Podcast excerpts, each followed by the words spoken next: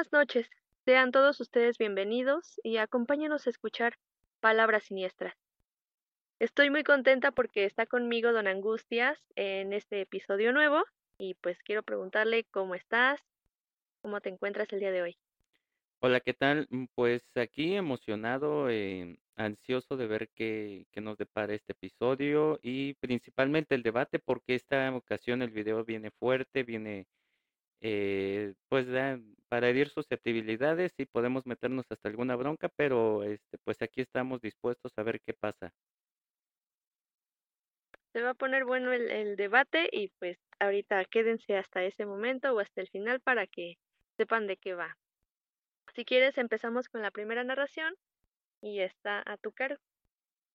Así es, y esta primera narración es orgullosamente y originalmente de mi pueblo, de una persona de mi pueblo, y la narración se titula En la granja.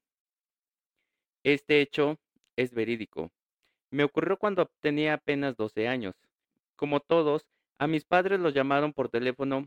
Era una llamada del abuelo, invitándonos a pasar un fin de semana con él, en una granja que había comprado. Ese lugar abarcaba grandes hectáreas de cultivos y pastizales. Tenía un corral borreguero con más de 100 borregos. Como ya había tiempo de no ver el abuelo, mis padres aceptaron ir a visitarlo. A la mañana siguiente salimos de casa y nos subimos en la camioneta. Por varias horas estábamos yendo en carretera hasta que llegamos a la granja. Después de tanto cruzar caminos difíciles y árboles con muchas ramas, el abuelo salió a recibirnos al vernos llegar.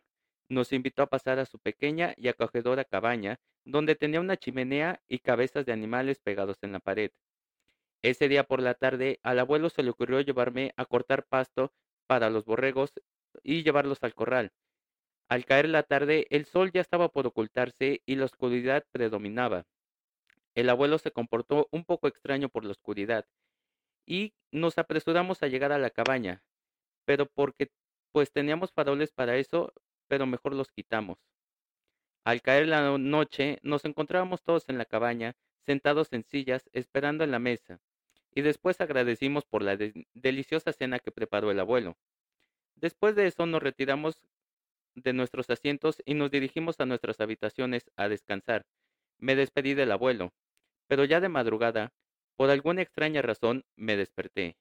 Al escuchar desde mi habitación hasta el corral de los borregos que estaban asustados, pues escuchaba su cencerro, me levanté y fui a despertar al abuelo, el cual salió con una escopeta y un farol y disparó al aire.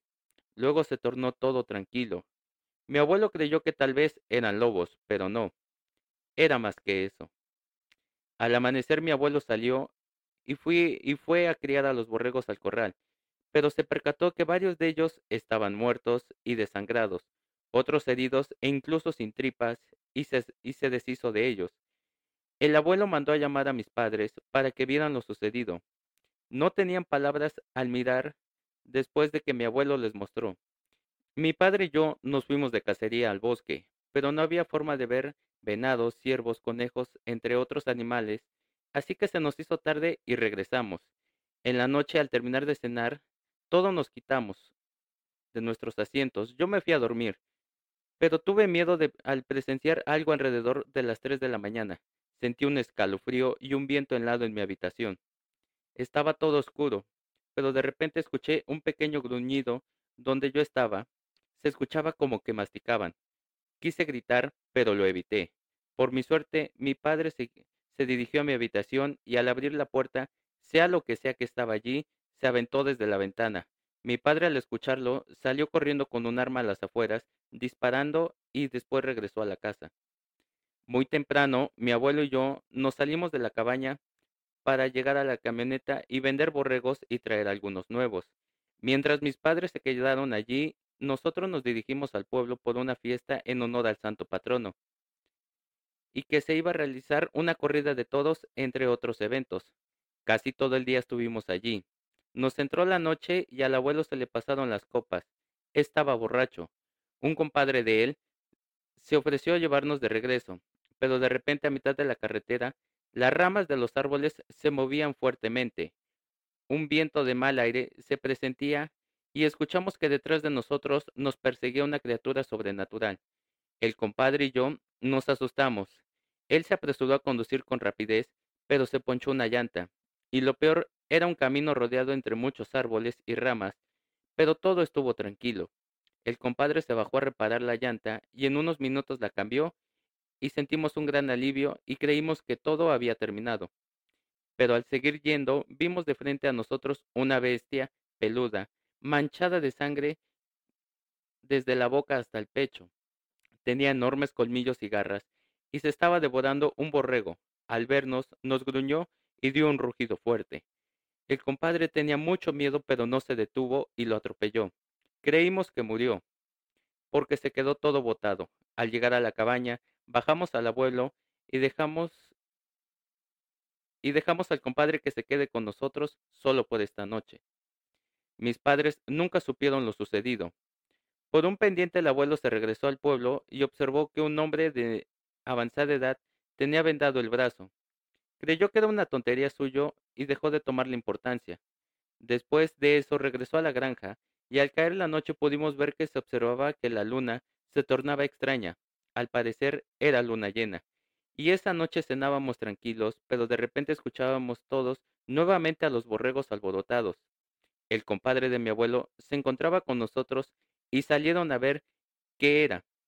Empezaron a disparar, pero, esa criatura se botó encima del compadre, rasguñándolo y gritaba de dolor, y estuvo casi matándolo y mi abuelo se fue corriendo de repente en su camino, le aventaron un brazo, un mano despedazado sin dedos, y prefirió meterse en la cabaña. Él nos decía que debíamos huir de allí porque un fenómeno sobrenatural sucedía. No nos podíamos ir, pues era de noche, así que nos quedamos y aseguramos puertas y ventanas.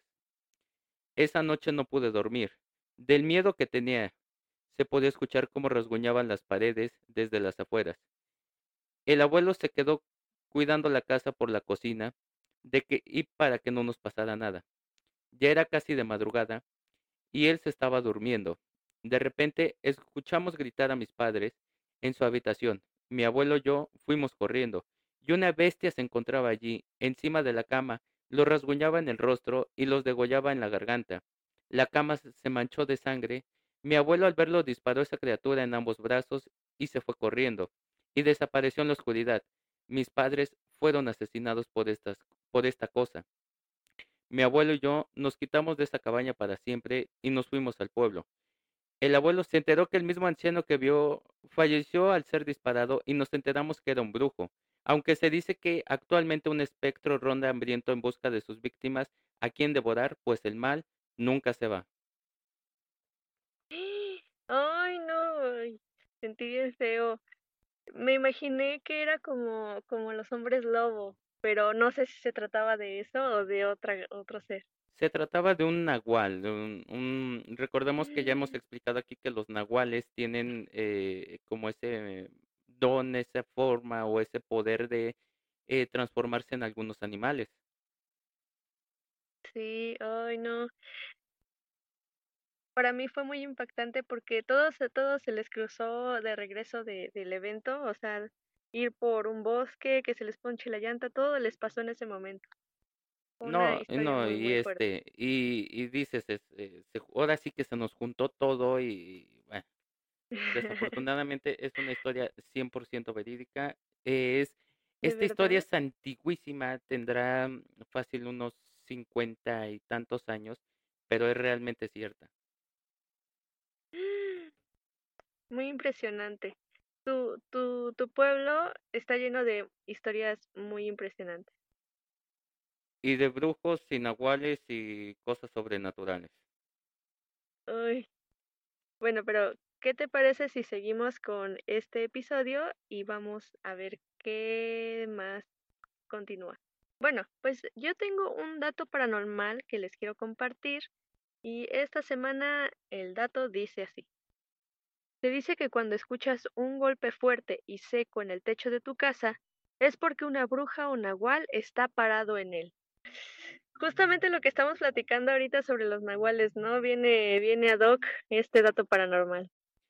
Sí, básicamente, eh, Pues e es cierto, en muchas ocasiones, y a mí en lo personal, a apenas que que leí este dato me cayó muchísimo el 20, porque en en la casa, en su humilde casa, que no es humilde, pero sí es su casa, eh, todas las noches, principalmente en las noches, se escucha un ruido seco, o sea, como si tronara un metal, si tronara algo, y al escuchar esto sí me causa un poquito de controversia porque digo, guau, eh, tengo a un visitante no deseado por aquí.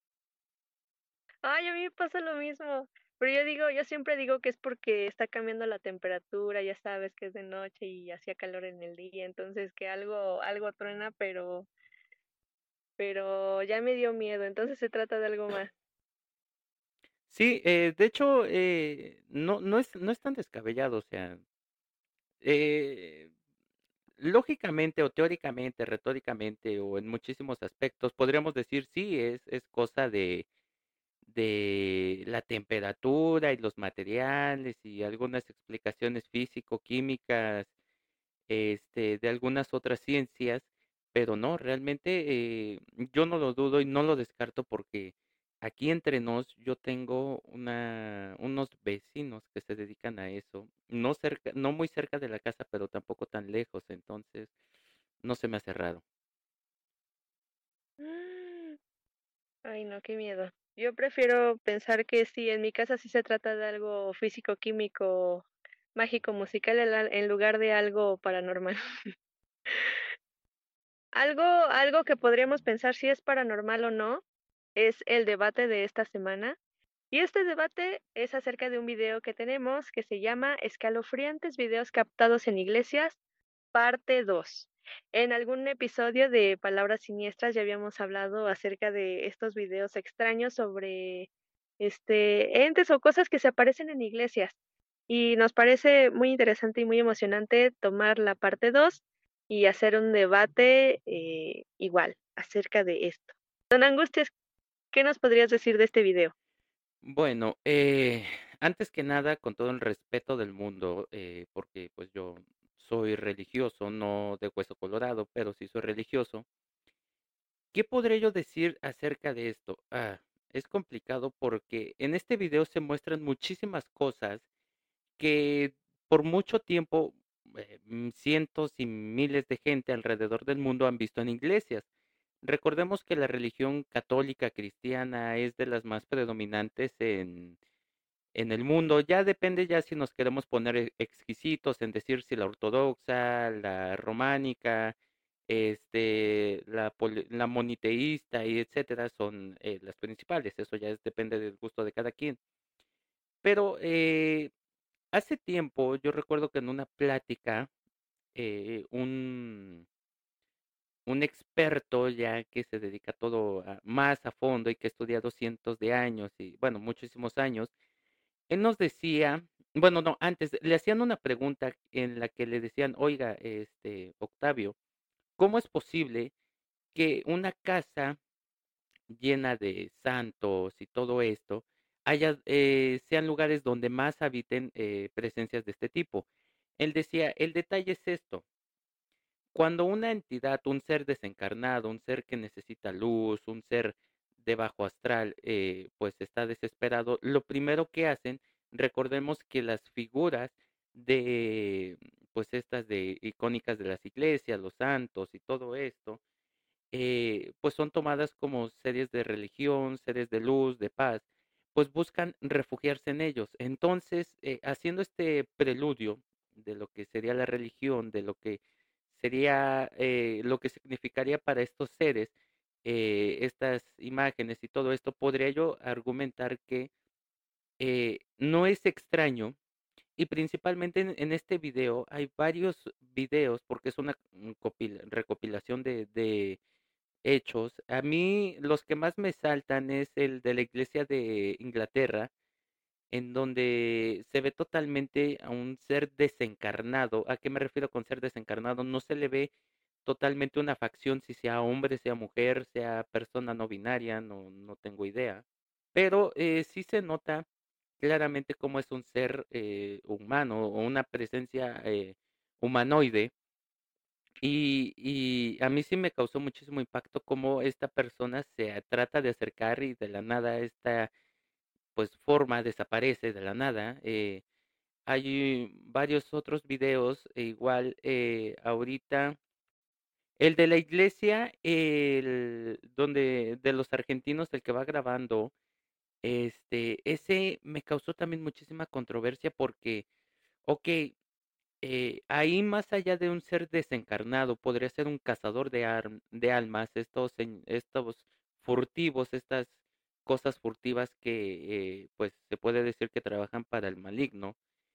Eh eh, se ve cómo está persiguiendo una familia, hay una escena en donde el este chico se para y graba en una ventana, y, este, de verdad se ve una presencia demasiadamente amenazante, se ve una presencia, negativa, incluso le ponen el el filtro espectral, que se le conoce así, que es como el que indica los colores, y se puede ver muchísimo fuego, se puede ver muchísimo color amarillo, que es color de fuego, color de bajo astral, eh, y después cómo se pasan a la otra ventana, en la otra ventana, eh, se puede ver, mm, eh, prácticamente como el el vaivén de la luz, recordemos que aquí se ha dicho que, cuando hay fallas de luz de ese tipo es porque seres de bajo astral se están recargando, básicamente así lo podemos tomar, o se están tomando energía, y para que un ser de bajo astral tome esa energía,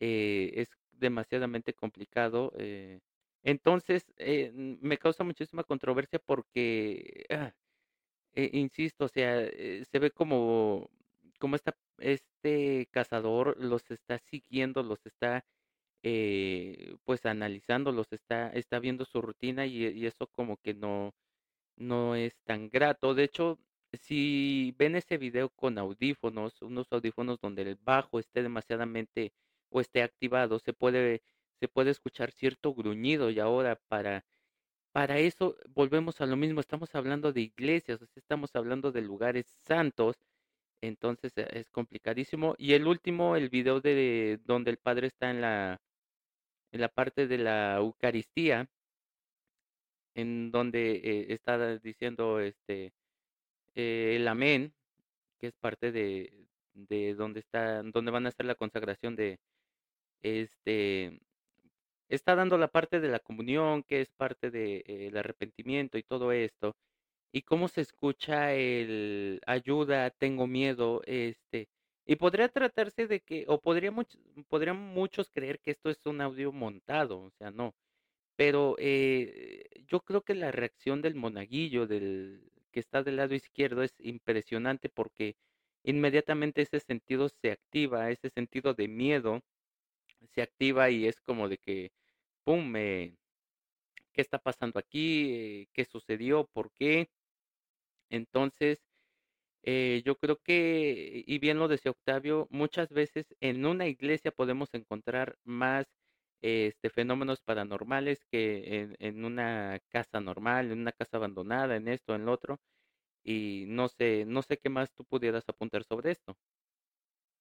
Pues, para mí, todos los videos que estuvieron en, eh, a lo largo de este video, mm, me parecieron muy interesantes, algunos más que otros. Por ejemplo, el primero donde, bueno, la iglesia lamentablemente sufrió un incendio, se aparece que se está algo parado sobre la ventana y algo así, pero a mí, en lo particular, me parecería como buscar una figura o una forma a fuerza, eh, pensando que algo podría ser paranormal, porque se me hizo como esos acercamientos que que hacen cuando buscan ovnis o objetos no identificados, y y realmente yo no pude observar nada así extraño.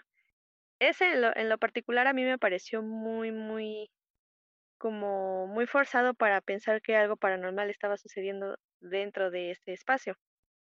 Eh, uno que me llamó muchísimo la atención era el que me comentabas tú, el que estaban grabando y se veía de un lado que estaba como la luz parpadeando, y luego estaba la persona así como o una figura como con luz color fuego y todo esto.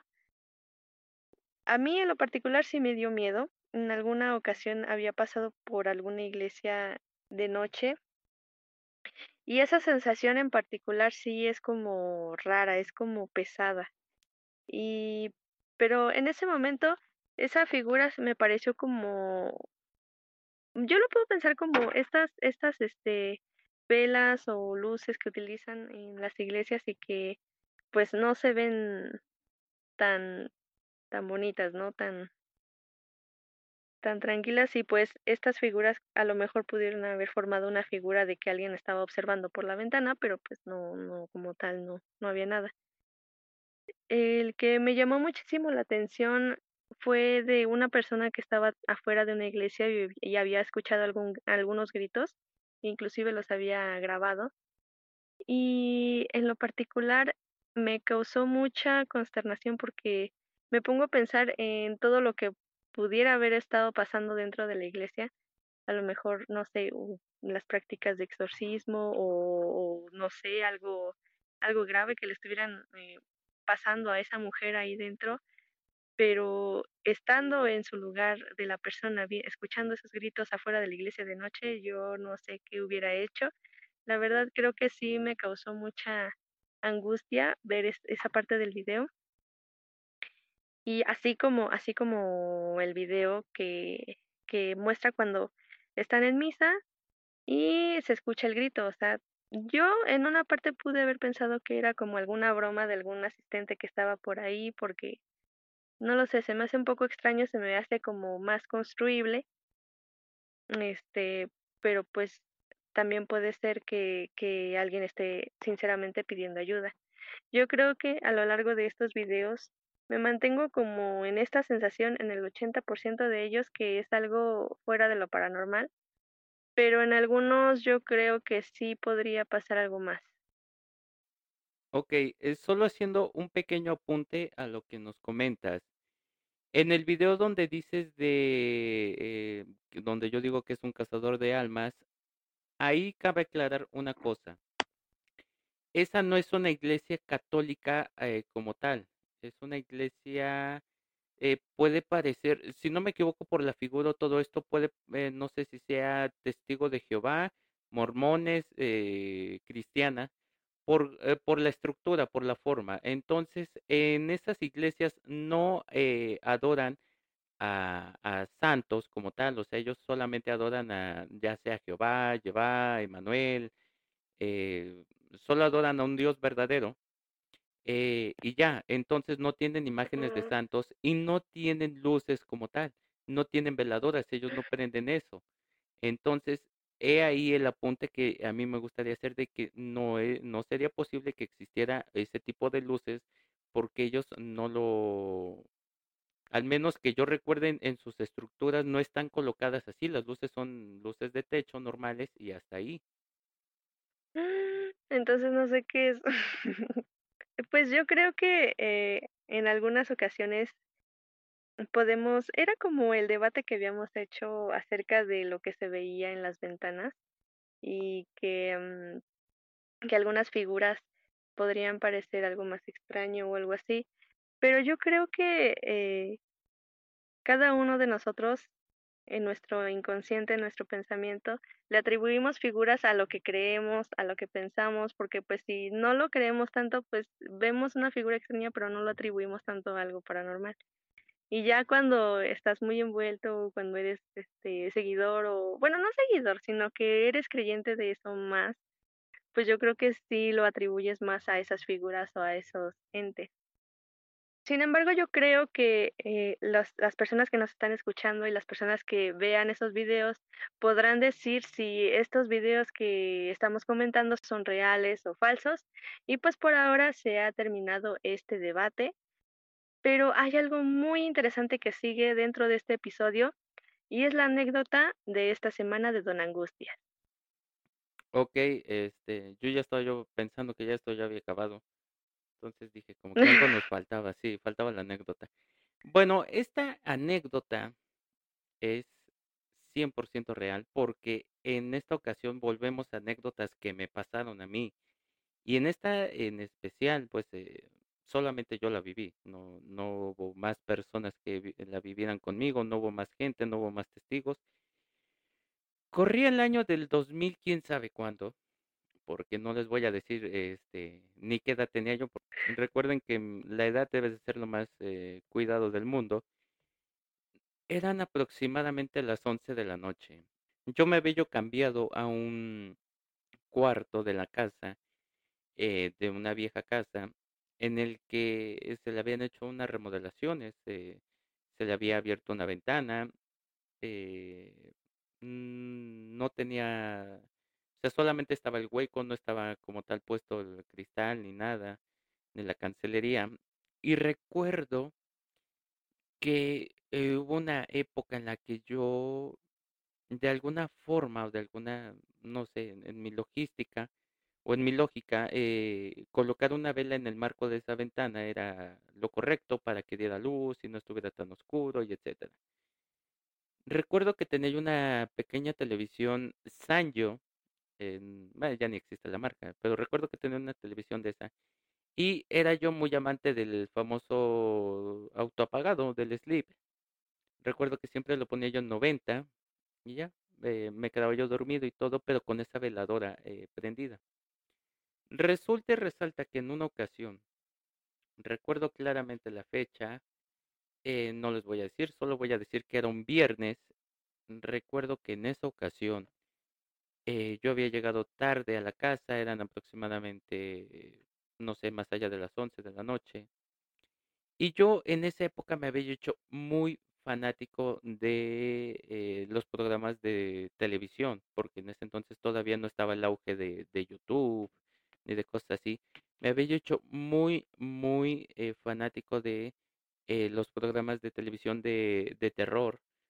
Había muchísimos en Ciudad, en Ciudad de México, que fue donde ocurrió esa, esa situación, pasaban muchísimo, creo que era en el 4, pasaban muchísimo también programas de terror, muchísimas películas, etcétera. El chiste es que eh, yo había visto en e, ese día yo había visto un programa de esos que de verdad fue muy fuerte, presentaron casos muy fuertes y ya, eso fue en la mañana, en el transcurso del día se me olvidó, en la noche. Recuerdo perfectamente que llegué ese día, no tenía yo veladoras para prender, no, no la había yo comprado y, y estaba yo casi oscuras porque eh, afuera de ese cuarto, que era un pasillo muy largo, no había luz, todavía no se le instalaba la luz. Entonces, este, después eh, ya me puse a pensar cómo no saqué una extensión, puse un foco, un socket, pero bueno, ya son cosas que no vienen al caso ahorita. Recuerdo que estaba haciendo muchísimo frío. Recuerdo que eh, de verdad era tétrico, todo muy oscuro. Prendí la televisión, estaba la televisión prendida eh, y me empezó a dar sueño, eh, sería casi la medianoche. Y en sueños, en divagues, yo recuerdo que desperté, abrí los ojos, estaba yo de, de frente a la pared y recuerdo que literalmente, así como va a sonar, alguien por la espalda me hizo bu. Sin más, ni más, ni menos, ni una palabra más, ni una vocal más, ni una vocal menos. Alguien me hizo bu fue la de las peores sensaciones de mi vida, eh, con el contexto paranormal, porque tomen en cuenta que estaba yo solo, no había nadie más en esa casa, no tenía yo vecinos en ese momento. Entonces, eh, ¿a dónde corría yo? ¿Con quién? A esa hora. Entonces, eh, si era complicado, si era muy tenebroso, si era muy tétrico. Recuerdo que yo mm, di un brinco, no pude gritar, no tuve opción de gritar. Eh, lo único que pude hacer, di un brinco, me senté en la cama, este, le subí el mayor volumen a la televisión y este, me quedé despierto. Ese susto eh, casi me da la ultradiabetes porque fue demasiado tétrico para mí. A pesar de que ustedes pueden decir, pero bueno, eh, no te pasó más allá, o sea, solo te hicieron bu. Pero tomando en cuenta el contexto anterior, eh, de verdad, yo sentía yo, mi piel estaba totalmente erizada, estaba yo todo arrozudo eh, eh, y nunca más decidí volver a, dormir ahí. después, recuerdo que me cambié a otro cuarto que ya estaba muchísimo más acondicionado y todo. En ese cuarto me pasó otra situación parecida, pero no tan parecida. En ese cuarto tuve un contacto. ¿A qué se refiere con contacto? En algunas ocasiones, no sé si les ha pasado que están soñando muy feo, demasiadamente feo, y no tienen la opción de poder llorar, de poder gritar, perdón. Entonces, eh, eso es un contacto cuando un alma desencarnada eh, pasó por ahí, te tocó sin querer eh, o te tocó con algún objetivo mientras tú estabas durmiendo. Eso me sucedió a mí, eh, alguna alma, no sé qué. Recuerdo que yo estaba yo soñando totalmente horrible. Una cosa así me, me tocó, ah, tuve algún contacto de algún tipo y yo quise gritar y no pude. Mi grito se ahogó totalmente. eh, y dije, bueno, de dormir aquí, donde sueño de estas cosas y no puedo gritar, a dormir del otro lado, donde solo me dicen bu, vámonos a dormir solo, donde, donde solamente nos espantan. Y pues, eh, esta es básicamente la anécdota de este episodio. Literalmente te dijeron bu como como siempre dibujan a los a los fantasmitas, a todo, que siempre te dicen bu. Sí, básicamente así fue. Ay, no. Yo sí preferiría mejor un sueño a que escuche algo que no pueda ver. Porque me escudaría en esta sensación y este pensamiento de que es un sueño, de que pues ya ni modo, o sea, solo es algo que no pude controlar y ya. Pero tener algo que de repente te hable y que no lo puedas observar a, a mí, eso me, me causaría más temor que, que un sueño, ¿no? Me causa muchísima impresión que siempre tienes historias muy interesantes que contarnos. Muchísimas gracias por habernos la compartido. Y pues, ¿qué te parece si ahora eh, vamos a lo que continúa en este episodio? Pues ya por último, ahora sí como parte salida o parte final de este episodio, tenemos una última narración y será nuestra, nuestra anfitriona Dame Demencia quien no la contará. Esta historia se llama Desde las sombras. Finalmente decidí mudarme sola. El departamento que conseguí está dentro de mi, de, de mi escaso presupuesto.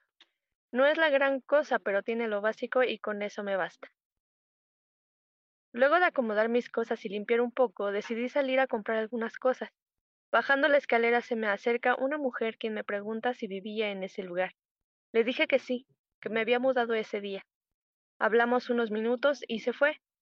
Al llegar la noche me preparé la cena, una ducha y a dormir, pero el piso de arriba se escuchaba mucho ruido. ¿Qué están bailando? pensé. Al otro día me levanté temprano y decidí salir a correr.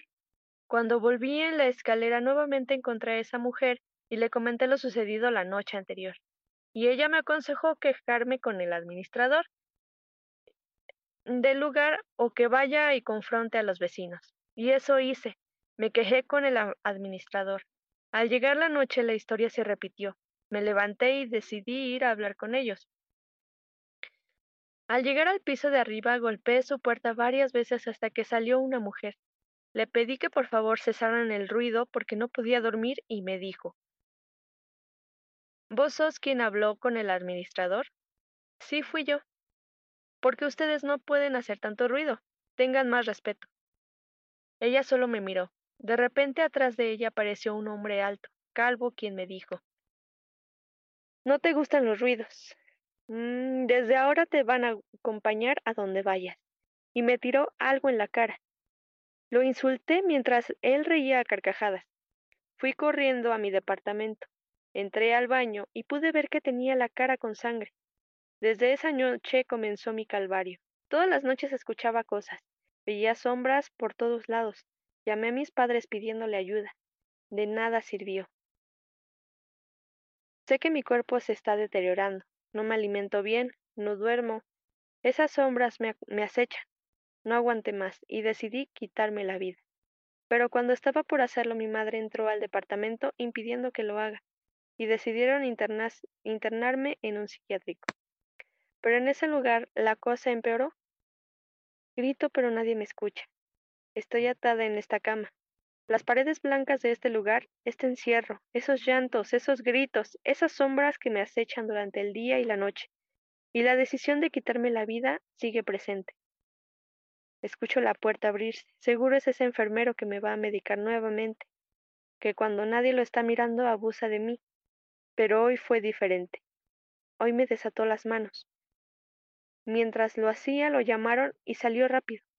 Como pude, bajé de la cama. Me senté en un rincón de la habitación. Esperé varias horas hasta que el efecto de eso que me dan pasó. Trato de pararme un poco. Puedo escuchar a los médicos hablar fuera. Me tengo que apurar. Logré ponerme en pie. Me acerco a la puerta que tiene un pequeño vidrio por donde me ven cuando pasan haciendo la ronda. Siento que recobré mis fuerzas. Y alguien intenta abrir la puerta, pero lo detuve. Ellos comenzaron a llamar a los de seguridad. Este es mi momento, y con toda mi fuerza le doy un cabezazo a ese vidrio. La sangre recorre mi rostro. Agarro un pequeño fragmento de aquel vidrio, lo apoyo en mi muñeca con fuerza, pero no puedo cortarme. Los gritos desde afuera pidiendo que no lo haga.